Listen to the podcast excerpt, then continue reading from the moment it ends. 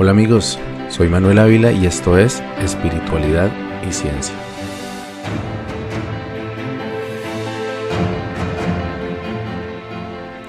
Hoy continuamos el relato de mi camino espiritual después de esa experiencia tan fuerte y tan sobrecogedora que viví con el Yahé mi primera vez y este relato se llama Maestros de Yahé. Pasamos la noche en la cabecera del municipio porque se había hecho muy tarde y tanto mi hermana como yo nos encontrábamos muy debilitados físicamente. Así que Claudia, una de las ayudantes del Taita, amablemente nos invitó a pasar la noche en su casa. Al llegar allí, noté que aquella no era la vivienda de una familia convencional, sino un lugar consagrado a la sanación con Yahé. Había colchones y colchonetas dispuestas en todas las habitaciones de la casa, y se sentían el olor a incienso de copal, perfumes de la selva y aún del propio Yahé.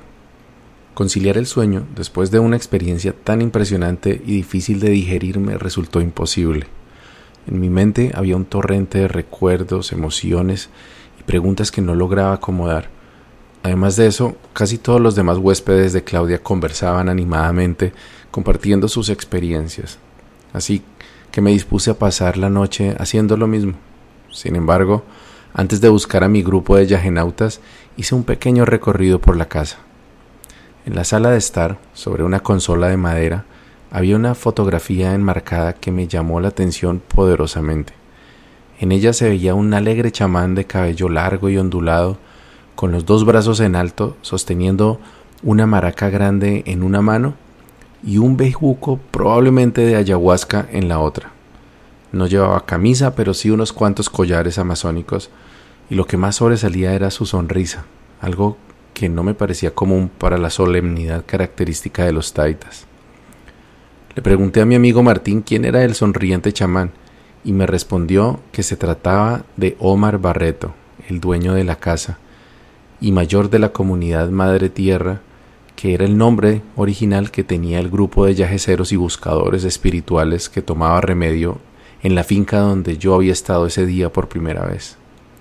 Omar era además hermano de Claudia, la amable ayudante del Taita Fernando, y para mi sorpresa Martín también me contó que Omar había fallecido pocos meses antes. Lamenté la triste noticia que Martina me acababa de dar porque sin ningún motivo aparente se me había ocurrido por un breve instante que quizás Omar podía ser la persona que me ayudaría a resolver la cantidad de preguntas que tenía después de mi experiencia con el yagé. Aquella foto proyectaba la imagen de un hombre amable y sabio que seguramente habría sido un gran maestro de haber tenido la oportunidad de conocerlo. Ese día no lo sabía aún, pero Omar, a pesar de no encontrarse ya entre los vivos, se convertiría más adelante en uno de los más importantes maestros en mi camino chamánico. Esa noche, sin embargo, había mucho que conversar con mis amigos y si era posible, tratar de descansar algo para emprender al otro día nuestro viaje de regreso a la ciudad. Mi hermana Julia, Soraya, Martín y yo regresamos a Bogotá y a diferencia del camino de ida, me encontré mucho más circunspecto y reflexivo. A mi mente llegaban en desorden fragmentos de visiones, mensajes, pensamientos y recuerdos que afloraron durante la toma de Yahé. Aún me parecía increíble todo lo que había vivido especialmente los movimientos involuntarios, la sensación de tener dentro de mí espíritus que se peleaban por controlarme y luchaban para permanecer en mi interior. toda esa cantidad de emociones y sensaciones que nunca había sentido. Pero lo más inquietante era que yo me sentía totalmente distinto a la persona que era solo un día antes. Veía de forma diferente todo a mi alrededor, tenía una inexplicable sensación de misticismo y trascendencia como si a partir de la toma de Yahé hubiese despertado una nueva realidad. Todo se veía igual, pero se sentía diferente. Los días siguientes fueron un extraño regreso a la normalidad. Volví a mi trabajo en Telefónica y retomé la rutina y relaciones habituales, pero sabía que ya nada volvería a ser igual. Mis prioridades ahora eran otras, y entre ellas estaba en primer lugar comprender todo lo que había vivido en la mesa y comprobar si todo aquello había sido real o producto de mi mente bajo los efectos de la ayahuasca. La única persona que conocía que podía aclararme lo que había visto y sentido durante mi viaje de Yahé era Mara, así que la visité apenas me pudo acomodar un espacio en su agenda.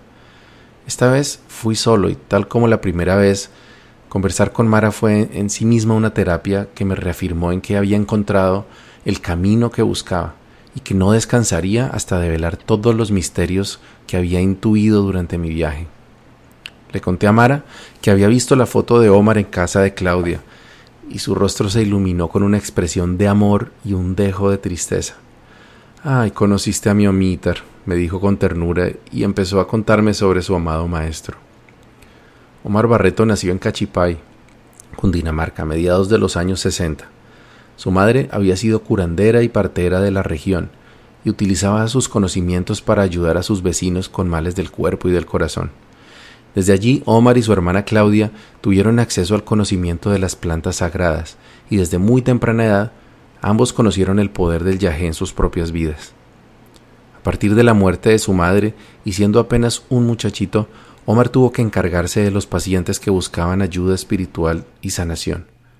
Sabiendo que ese era su camino, Omar estudió medicina natural y acupuntura, tratando de complementar sus conocimientos con otros saberes que le permitieran ayudar a tantas personas como fuera posible.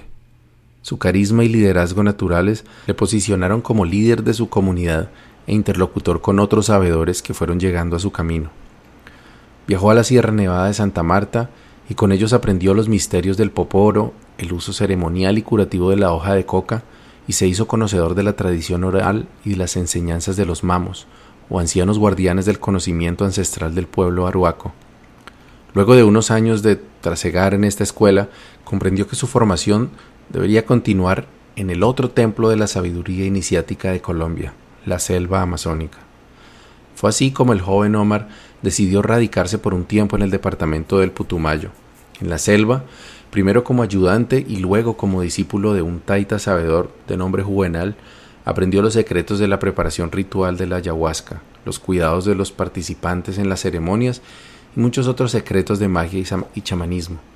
Fue así como Omar se hizo taita y comenzó su labor como sanador y guía y regresó a la mesa para aplicar todo ese bagaje de conocimientos que traía de la sierra y de la selva para el despertar de la humanidad. Mara también me compartió un poco de su historia personal, sobre la cual yo tenía mucha curiosidad. ¿Cómo era que una actriz que había conocido la fama y el dinero había llegado a trabajar para ayudar a las personas de una forma tan comprometida? Bueno, Mara nació en el Líbano, una pequeña población del departamento colombiano del Tolima, también en los tumultuosos años 60. Provenía de una familia de buena posición social en su región, pero ella siempre supo que su destino estaba en las artes escénicas y que para lograr su objetivo tenía que alejarse de los cánones sociales de la época y aventurarse allende la provincia. Su padre, que era oficial de la Policía Nacional, se había interesado por el conocimiento ancestral y, habiendo sido asignado a un cargo de mando en los territorios del sur de Colombia, tuvo la oportunidad de conocer el yagé y aprender sus secretos con las comunidades indígenas de la selva. En más de una ocasión, Mara acompañó a su padre en sus correrías por la selva y a su lado conoció también la medicina de la ayahuasca, siendo apenas una pequeña niña. De su padre, quien lamentablemente falleció por complicaciones de salud durante su adolescencia, es probable que Mara haya aprendido, además del uso del yagé, la disciplina, puntualidad y mística que los buenos agentes de la ley practican, pero además el servicio por los demás, Aún faltarían muchos años y experiencias transformadoras para que Mara encontrara su destino en el servicio por la humanidad. La primera de esas experiencias sucedió poco después de terminar sus estudios secundarios, cuando su familia se mudó a la ahora tristemente célebre población de Armero, en el departamento del Tolima. Estando allí, Mara sintió que si no tomaba su propio camino, no lograría su sueño de convertirse en actriz de teatro. Desafortunadamente, esta era una idea que sus padres no consentían, ya que a principios de los años 80 la actuación aún se veía como un oficio indigno, más adecuado para bohemios y sibaritas que para una dama de sociedad. Ante la presión familiar, Mara accedió a iniciar una carrera en hotelería y turismo, que ella pensaba que eventualmente podría acercarla al mundo de los reflectores mientras le daba gusto a sus padres y podía procurarse sus propios medios de subsistencia. Empezó sus estudios con la disciplina que siempre la ha caracterizado. Rápidamente se convirtió en una de las estudiantes más sobresalientes de su clase. Esto le abrió las puertas a una oportunidad que muy pocos alcanzaban en tan poco tiempo, realizar prácticas empresariales en un conocido hotel de la paradisíaca isla de San Andrés en el Caribe colombiano. Sin dudarlo, Mara empacó sus maletas y se dispuso a la aventura en uno de los sitios turísticos más atractivos del país. San Andrés era todo lo que ella podía desear como primer punto de partida en una carrera que ella sabía que la llevaría al medio en el que brillaban algunos de sus ídolos de la juventud, las más admiradas actrices de la época, de quienes era sabido que habían iniciado su carrera en el mundo del teatro.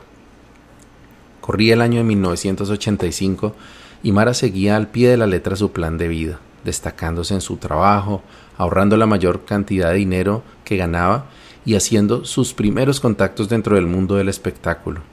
De pronto, el 13 de noviembre de ese año, su vida cambió para siempre. Esa noche, después de 69 años de inactividad, el volcán Nevado del Ruiz, ubicado a unos 50 kilómetros de Armero, entró en actividad, lanzando toneladas de flujo piroclástico que derritieron en minutos los enormes glaciares de la cumbre del Nevado. Una mezcla de mala fortuna, corrupción política y falta de alertas tempranas hicieron que nadie anunciara la tragedia que se aproximaba. Lahares o flujos de lava y escombros descendían por la colina a 60 kilómetros por hora, con dirección hacia Armero, e invadiendo los cauces de los seis ríos que nacían en el volcán. Muchos de los habitantes del pueblo dormían, otros departían en los cafés y cantinas del pueblo, cuando un fuerte temblor sacudió la tierra Pocos minutos después, las calles empezaron a llenar con el caudal crecido de los ríos más cercanos. Algunas personas alcanzaron a huir hacia los puntos más altos de la zona, pero cuando se pensaba que lo peor había pasado, los inclementes lahares irrumpieron sobre la población, y en unos cuantos minutos ésta quedó totalmente sepultada bajo la pesada mezcla de lava, barro y cenizas. Más de 23.000 de los 29.000 habitantes de Armero quedaron sepultados en vida y sin la menor esperanza de un rápido rescate, convirtiendo en Camposanto lo que alguna vez fue un pujante pueblo de agricultores y comerciantes. De forma milagrosa se salvaron la mamá y el hermano menor de Mara, quienes no se encontraban en la cabecera municipal. Desafortunadamente, las dos hermanas mayores de Mara no corrieron con la misma suerte y fallecieron en aquella fatídica noche de noviembre. La noticia no pudo ser más devastadora para la joven Mara, quien no dudó en dar por terminada su aventura en la isla y regresar al Tolima a apoyar a su madre y a su hermano en la recuperación de semejante tragedia.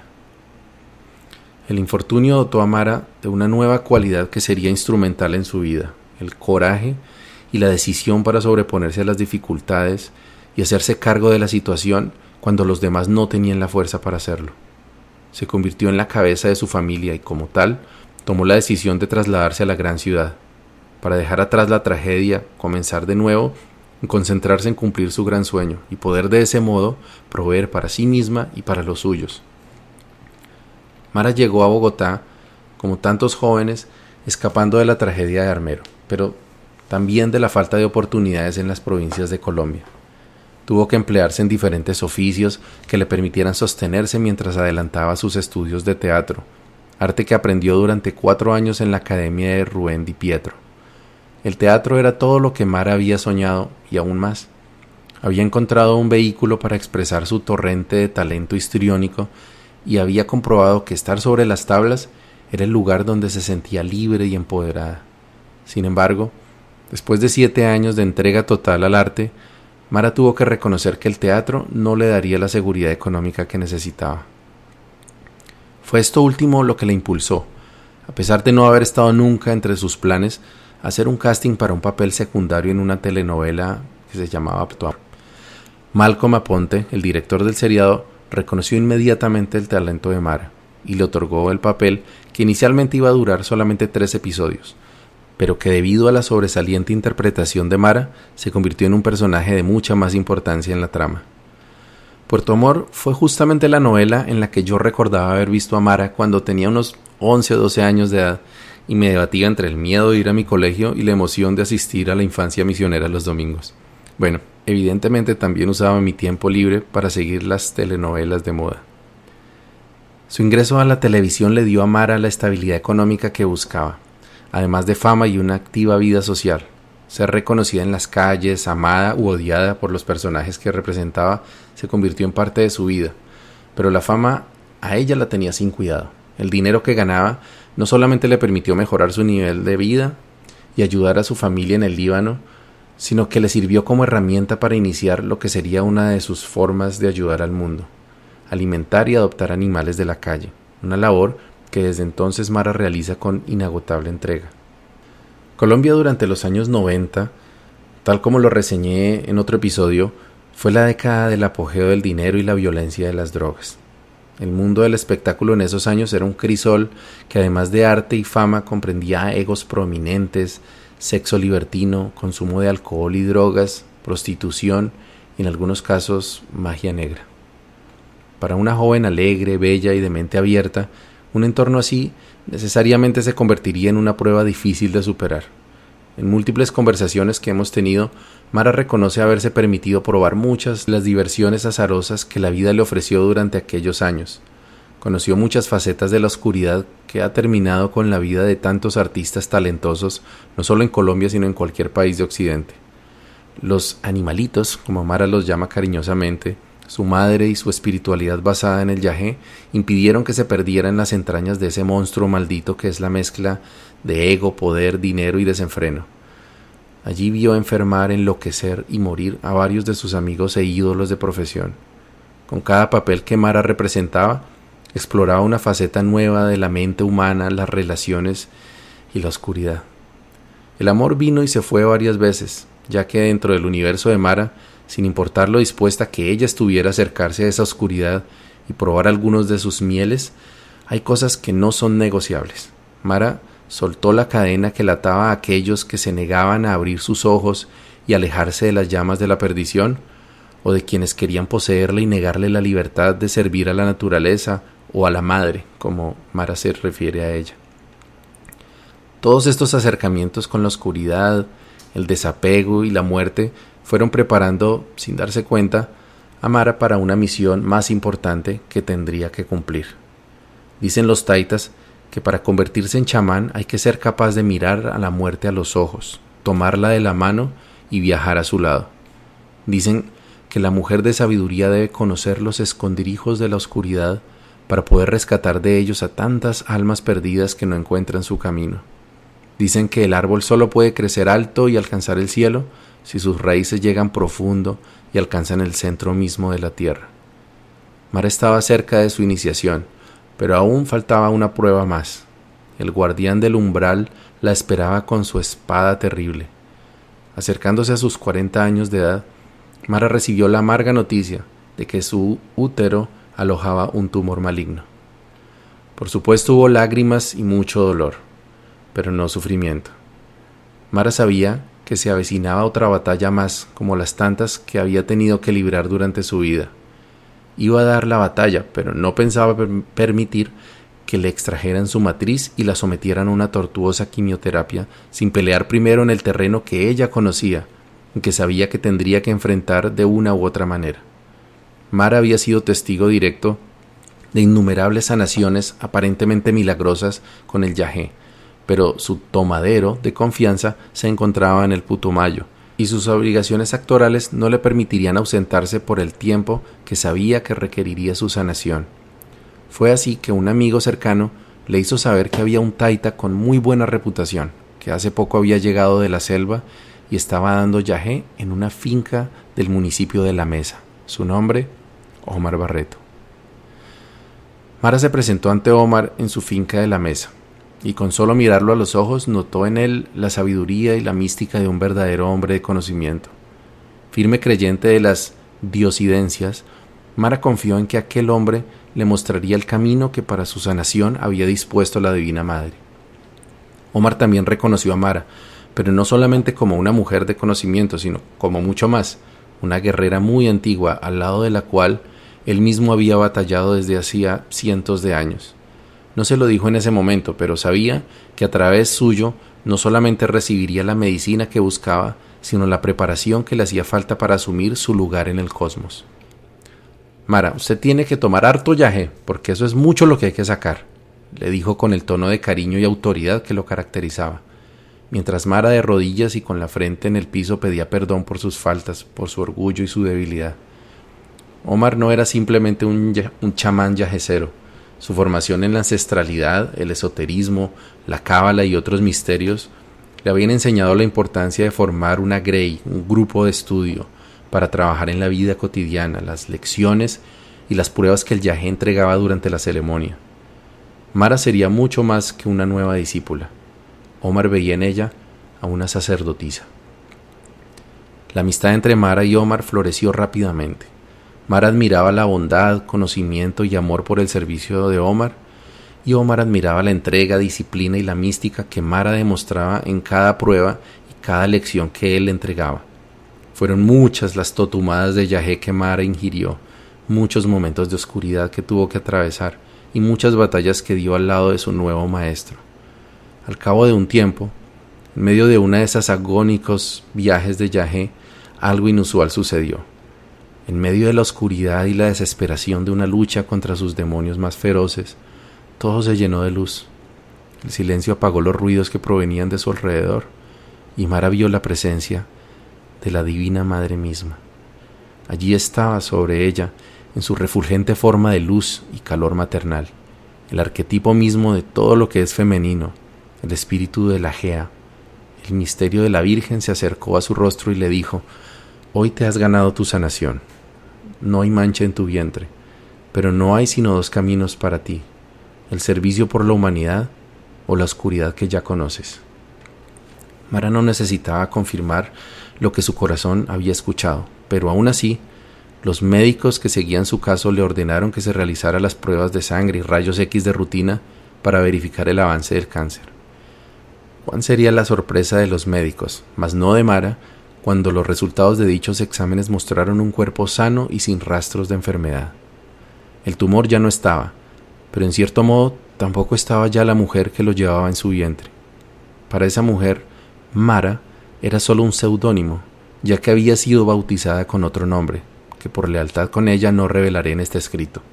La mujer sana que revelaban los exámenes era otra, quizás un avatar del que la Divina Madre había tomado posesión, una chamana que a partir de ese día dedicaría su vida a rescatar tantas almas como fuera posible de las garras del alcohol, las drogas, la lujuria, la locura y otros demonios que asedian nuestro mundo.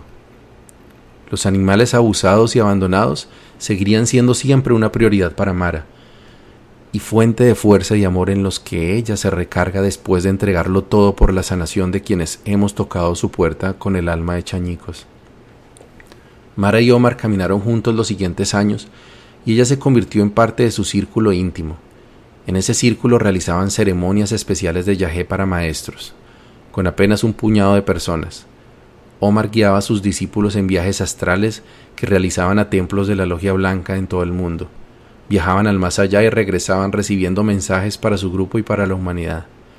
Estos mensajes serían una parte fundamental del servicio de Omar, quien creó un grupo de estudio para principiantes y aspirantes al conocimiento sagrado se reunían en un salón del occidente de Bogotá y conversaban largamente sobre la sabiduría del ser, los poderes de la mente, el infinito, las leyes del cosmos, el poder de la balanza, el trabajo de la voluntad, entre otros temas.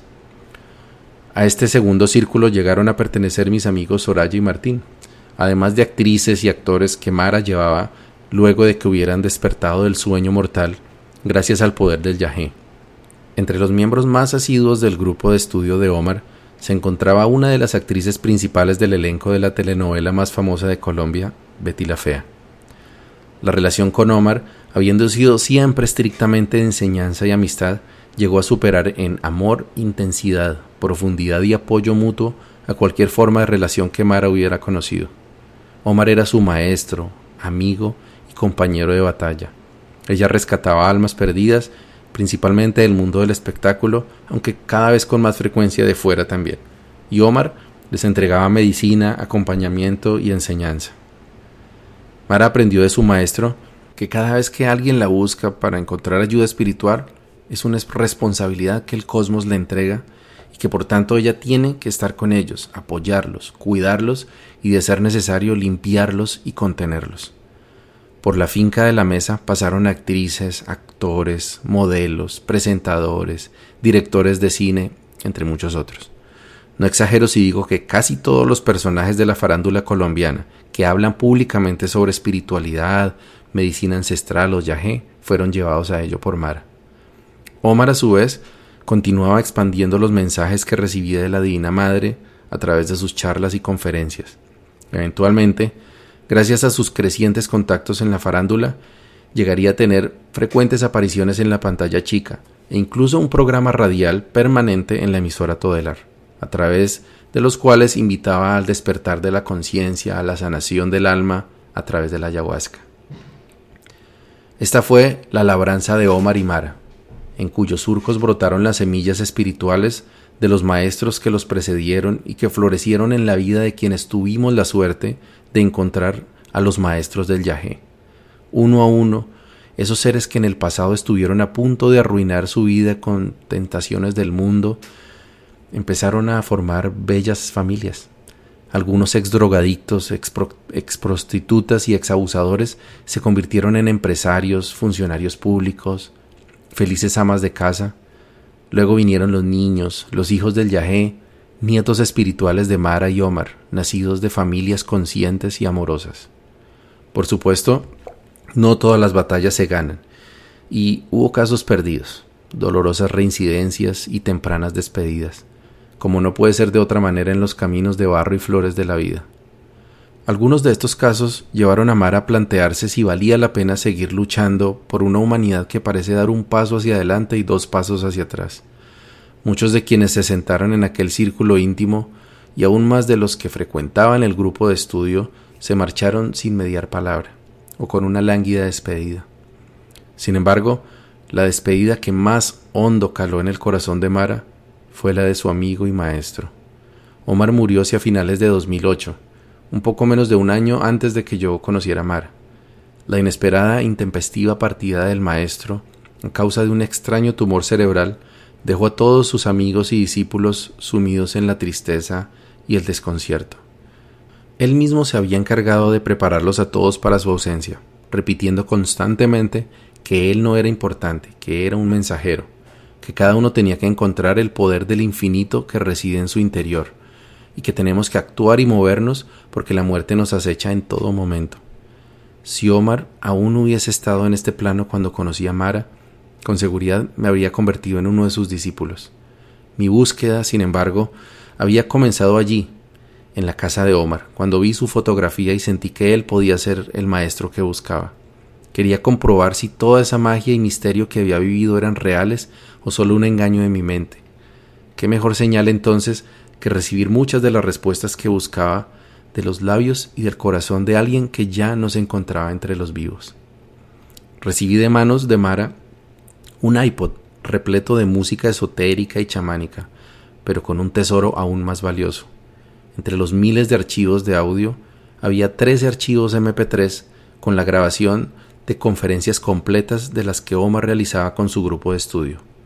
Perdí la cuenta ya de las veces que repetí esos audios en los siguientes años, pero cada vez que los escuchaba encontraba una respuesta más, una clave, una sugerencia de hacia dónde continuar. Años más tarde, en el otoño de 2014, mientras me encontraba en Chicago, en Estados Unidos, recibí un correo electrónico de un amigo y ayudante de Omar Barreto, se presentó como la mano derecha del maestro y me contó que había dado con las conferencias de Omar en una página web donde yo las había publicado años atrás. Además me dijo lo siguiente Yo fui el primero que grabó las charlas de Omar y no es lo único que tengo de él. Me dejó muchísimos libros en PDF con los que él se apoyó para adquirir el conocimiento y guiar su saber, investigaciones, música, en fin, me dejó todo para que yo me pudiera defender y así ayudar a la gente interesada en la ciencia del espíritu. Este mensaje me dejó en una sola pieza, porque justamente había vuelto a escuchar las conferencias de Omar durante ese viaje, y pensé que ya todo lo que decía en ellas lo sabía casi de memoria, que tal vez ya no tenía sentido repetirlas más. Intercambié con el misterioso personaje algunos correos en los que le conté de mí y él me compartió algunos de los libros que mencionaba. Además me entregó 17 conferencias adicionales a las que yo tenía en mi poder. Así, de la nada. Omar me había buscado nuevamente para entregarme más herramientas valiosas para mi camino. He de decir en retrospectiva que no todo lo que encontré en esos libros o audios lo considero acertado o relevante para mi vida en estos momentos. Pero lo que también tengo que reconocer es que las palabras de Omar saciaron mi curiosidad por el esoterismo, la metafísica y el trabajo con el yagé. Sus humildes consejos y el enfoque en la disciplina, la voluntad, el carácter, la paciencia y otras virtudes son parte fundamental de mi camino, y hoy honro su legado con mi vida y con mi trabajo. Mara también ha honrado su palabra y las enseñanzas de su Maestro, dedicando su vida a la salvación de todos los seres vivos, plantas, animales y humanos que llegaron a su camino buscando un poco de aire para respirar, un punto de apoyo para levantarse, una razón para creer en la vida. He visto a Mara con mis propios ojos limpiar vómito y heces de las personas que por los efectos del yagé no logran controlar sus movimientos o sus esfínteres ha abierto su casa a decenas de perros y gatos sin hogar, maltratados o abandonados, que buscan un poco de respeto y afecto. La he visto entregar dinero sin esperar nada a cambio, para ayudar a un amigo en un momento de necesidad. También la he visto llorar, maldecir y regañar.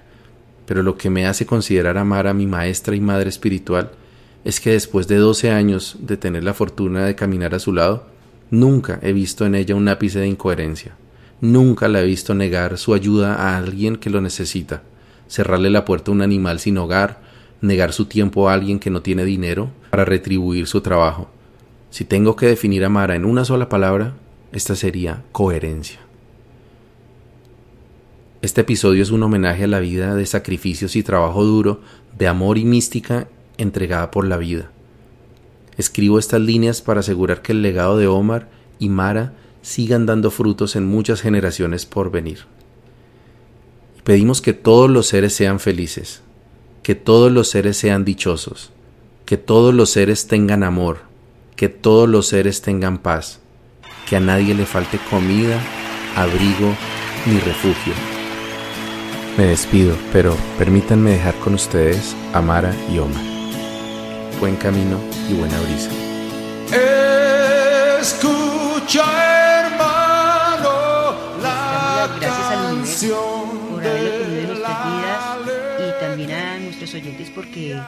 Nutrieron de toda la sabiduría que ellos tuvieron, que, que él tuvo para darnos en este maravilloso programa. Nos dejó conciencia, nos dejó ejemplo de vida, nos dejó que es el aquí el ahora, que hay que amar independientemente de lo que sea, no criticar. Y era un hombre muy, es un hombre muy congruente, porque el hecho de desencarnar no es que se haya ido de este plano, todos tenemos que dar el paso, sea jóvenes o seamos adultos mayores, pero es el aquí, el ahora y la vibración que dejamos en cada alma, en cada corazón, de seguir sirviendo a la humanidad donde nos pongan ya conciencia. Esa era la mejor enseñanza de él, que era en el pensar, en el sentir y en el hacer, era congruente con todo lo que nos decían. Dicen que no hay muerto malo, pero Omar es un ser muy especial y siempre está ahí, todavía orientándonos con con su ejemplo. Y eso perdurará en el corazón de todos nosotros y de los oyentes porque dejó muchas enseñanzas a través de la radio. Con Omar Barret, el extraordinario momento que enseña cómo la mariposa no puede ser sin la muerte de la oruga.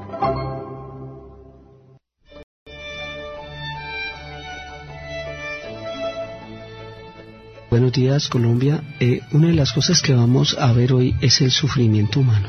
Dolor humano es causado por la ignorancia, por el apego a las cosas del mundo, por el apego a la familia, por el apego a este cuerpo. Algún día nos tenemos que ir de este mundo. Esta es una de las realidades. La muerte es algo que es real. Es lo único cierto que uno tiene en la vida.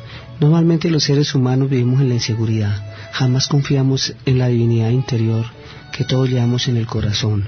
El dolor es causado por la inconsciencia humana. Todo error se paga con dolor.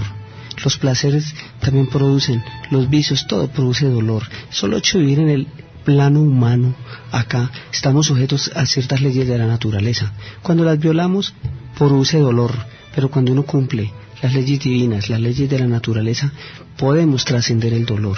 El dolor es un látigo que nos enseña a todos, ¿sí? La experiencia. El problema es que no somos conscientes de las experiencias.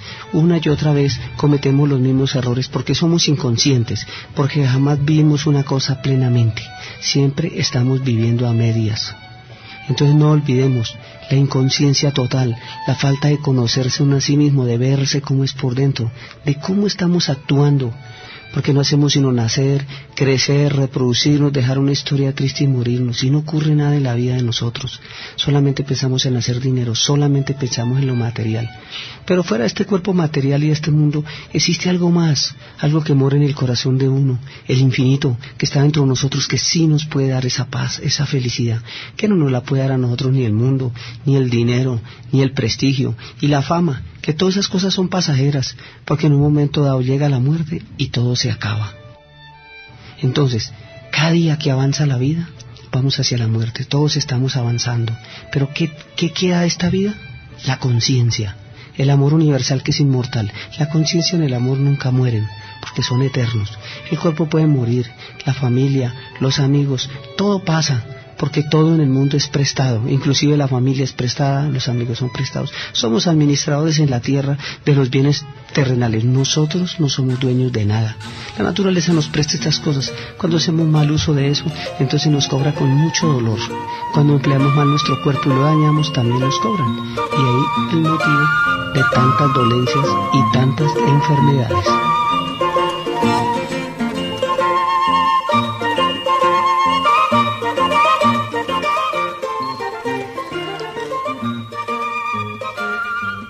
El mejor ejemplo que nos dejó Omar es ser siempre felices.